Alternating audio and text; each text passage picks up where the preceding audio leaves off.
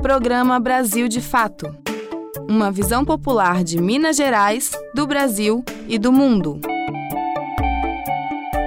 Olá, meus amigos! E aí, tá tudo bem? Pois é, nem adianta a gente ficar falando que o tempo tá voando, né? Que a gente tá cada vez correndo mais e aproveitando menos o pouco tempo livre que nos resta.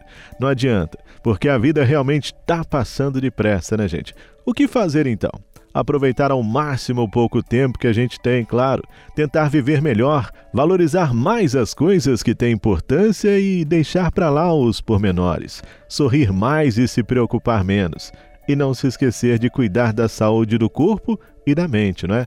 É sexta-feira e aqui estamos para mais um programa Brasil de Fato. Esse nosso encontro que te deixa sempre muito bem informado. Já deseja a todo mundo um excelente final de semana e, como sempre, neste horário, a gente fica junto na próxima meia hora, combinado? Eu sou Tarcísio Duarte e te faço companhia neste horário. Bora conferir o que é notícia? Brasil de fato chegou! Indígenas se mobilizam e vão a Brasília em ato importante quanto à destruição das reservas naturais e contra a mineração e outros empreendimentos em suas terras. Trabalhador brasileiro sofre com novo aumento nos preços dos combustíveis.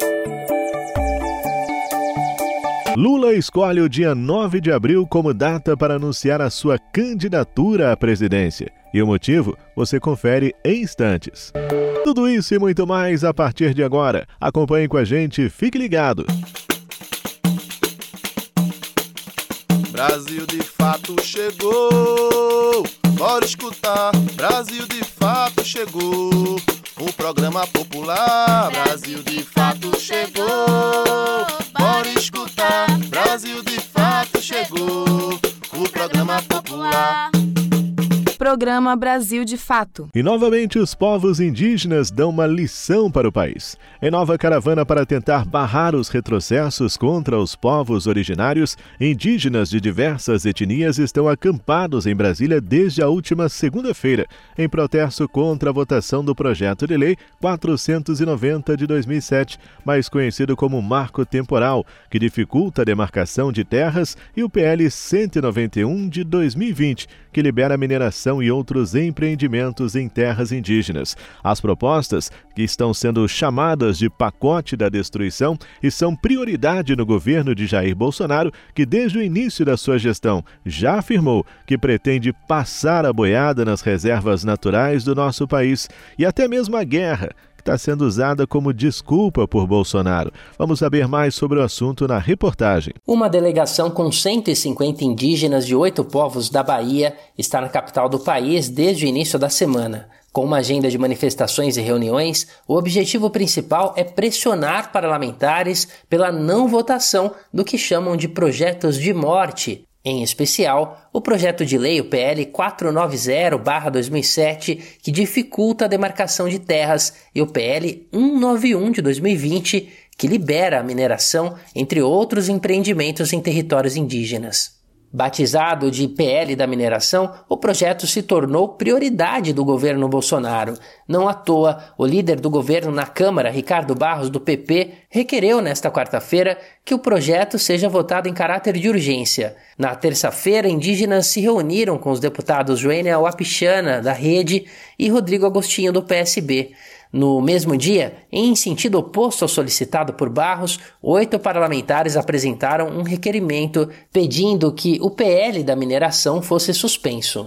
A agenda inclui, de acordo com os entrevistados, encontros com representantes dos Ministérios da Justiça e da Saúde, compostas por povos Tupinambá de Olivença, Pataxó, Tupinambá, Pataxó, Ranranran, Camacã, Quiriri do Norte e do Oeste da Bahia, Aticum, Tumbalalá e Trucá. A caravana pretende permanecer em Brasília ao menos até a próxima segunda-feira, dia 14. Diante da insistência do presidente Bolsonaro, expressa em falas públicas e redes sociais, de que é preciso acelerar a mineração de potássio, os indígenas consideram que o governo não vai desistir dessa ideia e que, por isso, a resistência agora se torna mais importante do que nunca.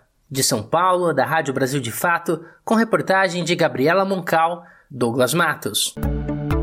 Pois é, gente, justamente por ser uma violação de direitos, essas propostas do governo estão sendo vistas pelo Ministério Público Federal como inconstitucionais, mas mesmo assim, aliados de Bolsonaro no Congresso aprovaram as medidas em caráter de urgência. O plenário da Câmara dos Deputados aprovou, na noite desta quarta-feira, dia 9, o requerimento de urgência para a tramitação da proposta que libera a exploração mineral em terras indígenas. Foram 279 votos favoráveis à ideia e 180 contrários. A votação foi realizada depois de um protesto puxado pelo cantor Caetano Veloso, entre outros atores, que durante o dia pediram a rejeição da pauta. Três parlamentares se abstiveram. A medida tramita como um projeto de lei 191 de 2020 e teve o requerimento de urgência apresentado e articulado pelo líder do governo Bolsonaro na Câmara, Ricardo Barros, do PP do Paraná. Também na quarta-feira, o presidente da casa, Arthur Lira, do PP de Alagoas, havia dito que o texto seria avaliado por um grupo de trabalho e que seria colocado em pauta na segunda semana de abril. Durante a votação, o deputado Alessandro Molon, do PSB do Rio de Janeiro, criticou a proposta e a urgência na tramitação. O parlamentar afirmou que o projeto é desnecessário, inconstitucional e que se baseia em fatos falsos, inexistentes sobre a necessidade de exploração de terras e jazidas indígenas e numa tramitação que ainda viola o regimento interno da casa. A deputada Joênia Wapichana, da Rede de Roraima, única parlamentar originalmente indígena na casa, disse que os povos tradicionais não têm interesse em PLs dessa natureza. Outros deputados da oposição, como Marcelo Freixo, do PSB do Rio de Janeiro, também se queixaram da colocação do requerimento em votação. O PSBista acusou os apoiadores do PL de pequenez moral e política. Durante a votação, as siglas que defenderam a aprovação da urgência foram PP, PL, PSD, PSDB, PV, Novo, Cidadania, Solidariedade, Republicanos e União Brasil. Os votos contrários vieram dos partidos PT, PSB, PDT, PSOL e Rede. De Brasília, com reportagem de Cristiane Sampaio, Paulo Motorim. E nós seguimos falando da luta contra o desmonte da natureza no país. Além dos indígenas em caravana em Brasília, nesta semana, Caetano Veloso e diversos outros artistas brasileiros, como Lázaro Ramos, Seu Jorge e Cristiane Torlone, organizaram um grande ato em Brasília contra as ações do governo. A manifestação que aconteceu na última quarta-feira, dia 9, ficou conhecida como o Ato pela Terra. Luz do Sol que a folha traga e traduz. Milhares de pessoas participaram de uma manifestação na tarde de quarta-feira, dia 9, em Brasília, contra os retrocessos na política ambiental brasileira. Batizado de Ato pela Terra, o evento reuniu artistas, personalidades políticas e lideranças de movimentos populares em frente ao Congresso Nacional para protestar contra o chamado pacote de destruição.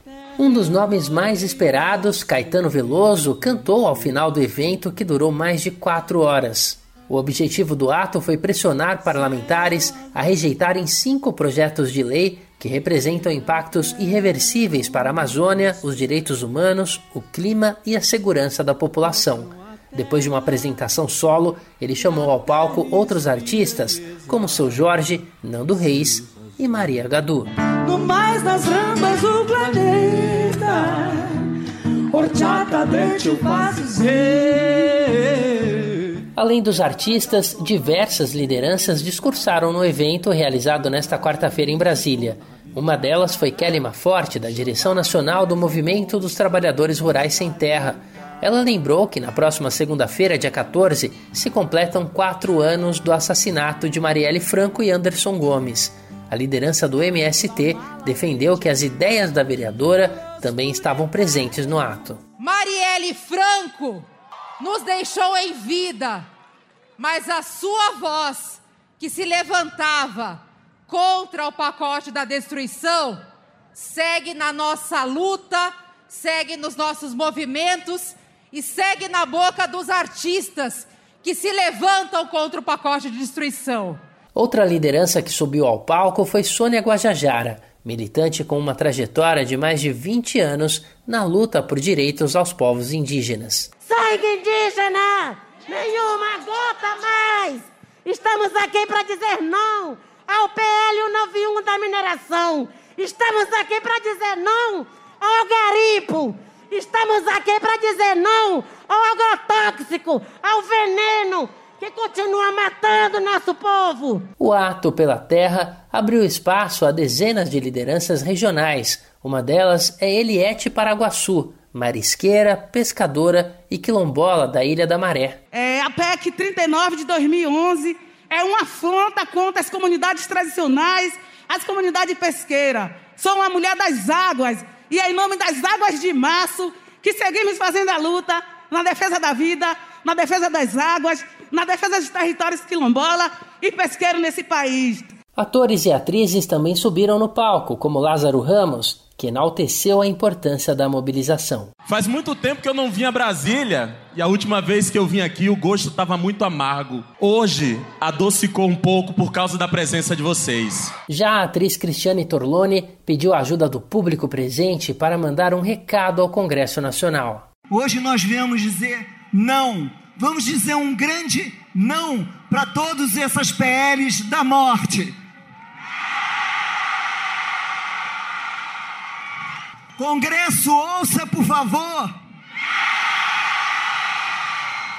A gente quer a Amazônia de pé. Nesta quarta, ambientalistas e representantes de organizações sociais participaram de uma audiência pública no Senado.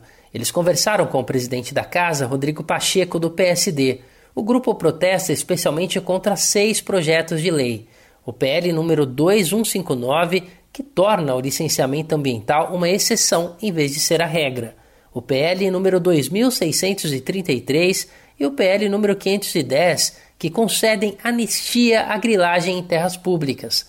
O PL número 490, que trata do chamado Marco Temporal das Terras Indígenas, estabelece que povos indígenas originários só podem reivindicar as terras que eles ocupavam no momento em que a Constituição de 1988 foi aprovada.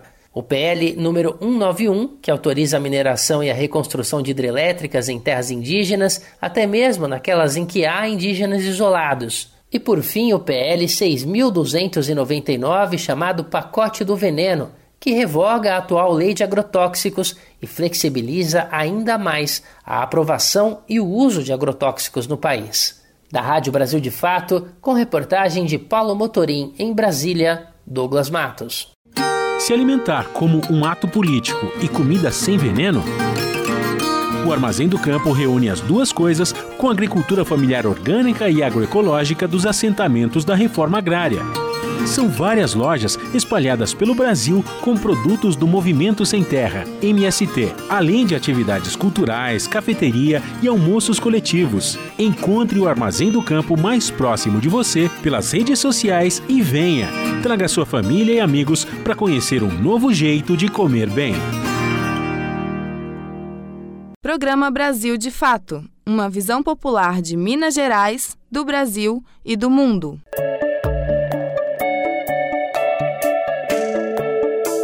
E falando ainda sobre a irresponsabilidade do governo federal com a proteção da natureza, nesta semana, em reportagem exclusiva, o Brasil de Fato denunciou que a nova diretora de Educação e Cidadania Ambiental de Bolsonaro não possui qualificação para ocupar o cargo. Após a denúncia, mais de 60 entidades, organizações e lideranças ligadas ao setor publicaram um manifesto contra a nomeação. Mais de 60 entidades, organizações e lideranças ligadas à educação ambiental no Brasil publicaram um manifesto contra a nomeação da nova diretora de Educação e Cidadania Ambiental do Ministério do Meio Ambiente. O documento contra o nome de Cristiane Lemos Batista de Freitas para o cargo foi publicado na noite de terça-feira, dia 8. O Brasil de Fato revelou em reportagem publicada na manhã de terça, dia 8, que a profissional nunca trabalhou com o tema. Ela era assessora da ministra Damares Alves, da pasta Mulher, Família e Direitos Humanos, e chegou a ter outros cargos de confiança no governo do presidente Jair Bolsonaro, do PL.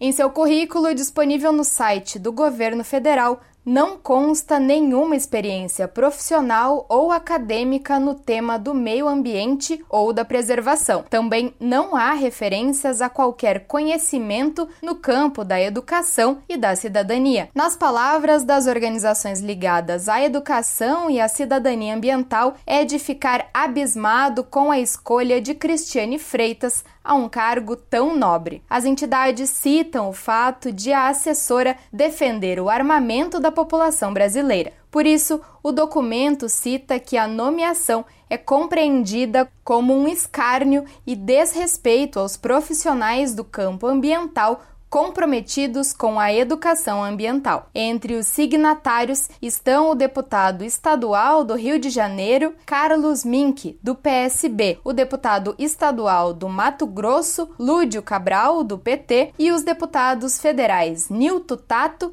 do PT paulista, e Paulo Pimenta, do PT gaúcho. Confira a carta e o nome das entidades e organizações signatárias na versão online desta matéria no site brasildefato.com.br. De São Paulo, da Rádio Brasil de Fato, Mariana Lemos. Essa emissora é parceira da Rádio Brasil de Fato. E agora vamos falar da guerra na Ucrânia, gente. Enquanto o mundo acompanha atentamente e torce para um acordo de paz logo e um cessar-fogo, ministro ucraniano afirma que, sem energia, existe um risco iminente de radiação na usina nuclear de Chernobyl. Acompanhe com a gente. O ministro das Relações Exteriores da Ucrânia, Dmitry Kuleba, alertou nesta quarta-feira, dia 9, para o fato de que a desativada usina nuclear de Chernobyl está completamente sem energia elétrica. Ele publicou em suas redes sociais que a comunidade internacional deve agir para permitir reparos, já que seus geradores a diesel de reserva têm uma autonomia de apenas 48 horas. Desde a invasão iniciada em 24 de fevereiro, Chernobyl está sob controle de forças russas. O ministro ucraniano informou que o desligamento dos geradores a diesel vai interromper os sistemas de resfriamento da instalação de armazenamento de combustível nuclear. Desta forma, de acordo com o ministro, torna-se iminente o vazamento de radiação. O caso já chamou a atenção de Rafael Grossi, diretor-geral da Agência Internacional de Energia Atômica, que afirmou estar profundamente preocupado com a situação difícil e estressante que os funcionários da usina nuclear de Chernobyl enfrentam. Nas palavras de Rafael Grossi, há riscos potenciais na situação de Chernobyl para a segurança nuclear. A porta-voz do Ministério das Relações Exteriores da Rússia, Maria Zakharova, afirmou que suas tropas tomaram Chernobyl e também a usina nuclear de Zaporizhia para evitar provocações. Rússia e Ucrânia discutiram sobre os confrontos em usinas nucleares na última sessão do Conselho de Segurança da ONU. Na ocasião, Moscou disse ter pessoal preparado para a operação nuclear nas centrais que tomou da Ucrânia e acusou o Ocidente de histeria. A usina de Chernobyl registrou um acidente nuclear histórico em 1986. Da Rádio Brasil de Fato, com informações da redação, Daniel Lamir. Participe da nossa programação mande um WhatsApp pra gente. Anote o número 31 98468 4731. Repetindo, 31 98468 4731. É você no programa Brasil de Fato. E ainda sobre a questão energética, nesta semana os brasileiros vão sofrer de novo. Mais um susto, né? É de ficar de cabelo em pé, gente. Petrobras anuncia novo reajuste nos preços dos combustíveis. Cabe a gente lembrar aqui, né? como a gente já comentou com você outras vezes, que desde o governo Temer a política de preços da Petrobras ela é pareada com o mercado internacional, ou seja, de acordo com o dólar, o que não faz o menor sentido, porque nós somos produtores de petróleo. Não é contraditório? Pois é, mas por causa dessa decisão política do governo, a gente paga mais caro toda vez que o dólar aumenta. E tome aumento no lombo do povo. A Petrobras anunciou nesta quinta-feira que vai reajustar em 18,8% o preço da gasolina vendida nas refinarias a distribuidoras de combustível. A estatal também informou que o preço do diesel subirá 24,9% e do gás de cozinha 16,1%. Segundo a empresa, o aumento foi necessário por conta dos impactos da guerra entre Rússia e Ucrânia no preço do petróleo. Esse preço médio de venda da gasolina pela Petrobras às distribuidoras passará então de R$ 3,25 para R$ 3,86 por litro. Considerando que a gasolina vendida em postos de combustível vem misturada com 27% de etanol, a Petrobras estima que o combustível suba 44 centavos por litro ao consumidor final. Para o diesel, o preço médio da venda da Petrobras para as distribuidoras passará de R$ 3,61 para R$ 4,51 por litro. Considerando que o diesel nos postos tem 10% de biodiesel,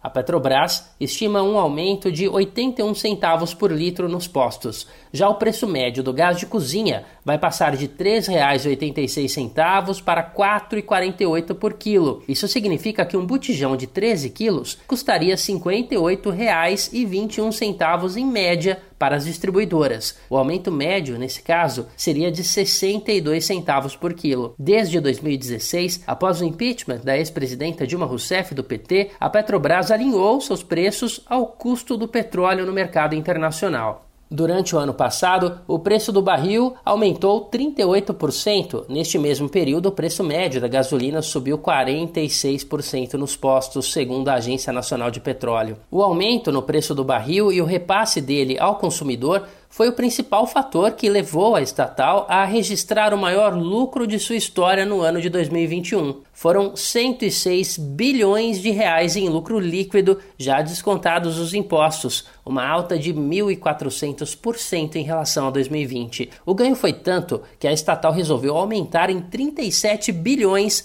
o valor dos dividendos, que é a participação nos lucros, que pagará aos acionistas com base nos resultados de 2021, totalizando 101 bilhões e 400 milhões de reais. De acordo com a Petrobras, mais de 44% dos acionistas da empresa não são brasileiros. Os investidores brasileiros detêm cerca de 19% do capital da empresa. O governo controla outros 37% das ações. A alta do petróleo por conta da guerra na Europa, porém, aumentou a pressão política para que a Petrobras reveja sua política de preços. Políticos de esquerda e até mesmo aliados do presidente Jair Bolsonaro reclamaram da dolarização do custo do combustível no Brasil. No Congresso Nacional, tramitam propostas para tentar conter a alta dos combustíveis apresentadas ainda antes do início da guerra. Uma delas, inclusive, tem o objetivo de regular a venda de combustíveis e alterar a tal política de paridade de importação, a PPI da Petrobras. A proposta é o projeto de lei 1472 de 2021, de autoria do senador Rogério Carvalho, do PT. Ele está em análise pelo Senado. De São Paulo, da Rádio Brasil de Fato, com reportagem de Vinícius Kochinski, Douglas Matos.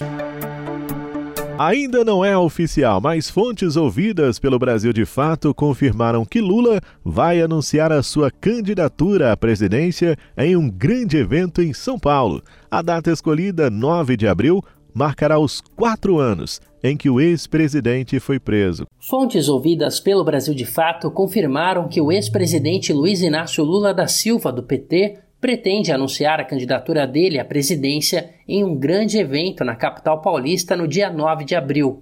Um dirigente do Partido dos Trabalhadores em São Paulo confirmou que o evento será no mês que vem, mas preferiu não cravar o dia. Outra fonte confirmou que será mesmo dia 9, data próxima à prisão de Lula em 2018, para marcar o aniversário de quatro anos. A intenção é que seja um grande evento. Entre os possíveis locais, a Praça Charles Miller, em frente ao estádio do Pacaembu, ou a Praça da Sé, marco zero de São Paulo e local histórico de manifestações, incluindo a das diretas já em 1984. O acordo teria sido firmado em reunião nesta quinta-feira com a presença de Luiz Marinho, ex-presidente do PT. O ex-mandatário foi preso no dia 7 de abril de 2018, após ter a prisão decretada pelo então juiz da Lava Jato, que depois se tornou ministro da Justiça de Bolsonaro, Sérgio Moro, hoje pré-candidato à presidência pelo Podemos. A ordem de detenção foi expedida após esgotamento dos recursos na segunda instância e se valendo do entendimento do STF, Supremo Tribunal Federal, que foi revertido posteriormente, que garantia a possibilidade de prisão de condenados em segunda instância. Antes de se apresentar às autoridades de Curitiba, o ex-presidente fez um discurso emocionado à militância petista e a movimentos populares de esquerda que cercaram o local onde estava, o Sindicato dos Metalúrgicos do ABC Paulista. Lula prometeu resistir à injusta prisão e seguir lutando para provar a inocência. Programa Brasil de Fato. Faltando aí pouco mais de sete meses para as eleições, partidos políticos avançam nas negociações para a criação de uma frente ampla. As informações você confere com Sara Fernandes. PT, PCdoB, PV e PSB se reuniram em mais uma roda de negociações sobre a possível formação de uma federação partidária. O documento, divulgado após o encontro, sinaliza que os socialistas devem ficar de fora da composição entre petistas, comunistas e verdes. O deputado federal Paulo Teixeira, secretário-geral do PT, divulgou nas redes sociais um comunicado conjunto enviado pelas quatro legendas à imprensa. Nele fica evidente um distanciamento do PSB do projeto de federação. No documento, os partidos reforçam a intenção de construir uma frente ampla nas eleições, mas sinalizam que não haverá uma unificação eleitoral entre os quatro. O PSB deve compor a chapa presidencial com o ex-presidente Lula através de uma coligação. O partido, inclusive, almeja ocupar o cargo de vice com o ex-governador Geraldo Alckmin ainda sem partido. De São Paulo, da Rádio Brasil de Fato, com reportagem de Lucas Rocha, da revista Fórum, Sara Fernandes. Você perdeu o horário do nosso jornal e não conseguiu ouvir no rádio? Não tem problema, é só baixar um aplicativo de podcast no seu celular, como o Spotify ou o Anchor, e ouvir o nosso programa a qualquer momento. Em qualquer agregador ou plataforma de podcast, basta digitar Programa Brasil de Fato MG. Ouça, se inscreva e compartilhe.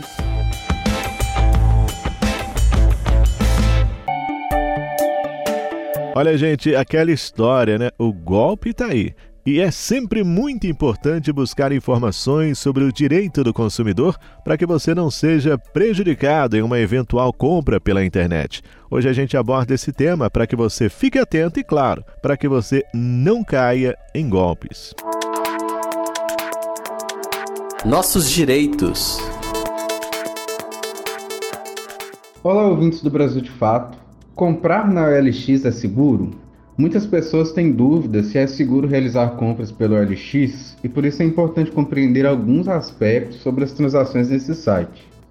As pessoas inserem anúncios no OLX criando a forma direta de contato com o anunciante e nessa situação toda transação é combinada diretamente com o vendedor, como a questão do pagamento. Algumas compras podem ser realizadas pela plataforma com serviço de pagamento entrega, porém Muitos anúncios não têm essa opção disponível, a maioria você precisa fazer a negociação diretamente com o vendedor. Nessa situação, a compra pelo OLX pode ser mais segura se o comprador tomar algumas medidas, como conversar com o anunciante para obter mais detalhes, informações sobre o produto, combinar de verificar pessoalmente né, o objeto da compra e também realizar o pagamento somente no momento da entrega. Em caso de transações mal sucedidas, o Judiciário tem entendido em muitos casos que o site serve somente como uma plataforma de anúncios, não responsabilizando, por exemplo, em situações de fraude, e aí não cabendo indenizações ou estorno de valores pagos.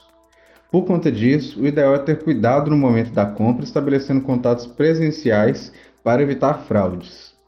Eu sou Jonathan Rossi, advogado popular. Se você tem alguma dúvida sobre algum direito, mande para a gente um abraço e até a próxima. Programa Brasil de Fato uma visão popular de Minas Gerais, do Brasil e do mundo. E chegamos ao final aqui do nosso encontro, como sempre agradecendo a você por esta grande audiência. O programa de hoje teve apresentação, roteiro, trabalhos técnicos de Tarcísio Duarte. A produção é da equipe de jornalismo do Brasil de Fato. Nós voltamos ao ar na próxima quarta-feira às 5 e meia da tarde, hein? Que o seu fim de semana seja sensacional, que você possa aproveitar cada segundo e que tudo de bom possa acontecer em sua vida, é o que todos nós aqui desejamos sempre. Um grande abraço e até a próxima! Você ouviu o programa Brasil de Fato, uma visão popular de Minas Gerais, do Brasil e do mundo. Acompanhe mais notícias no site brasildefato.com.br.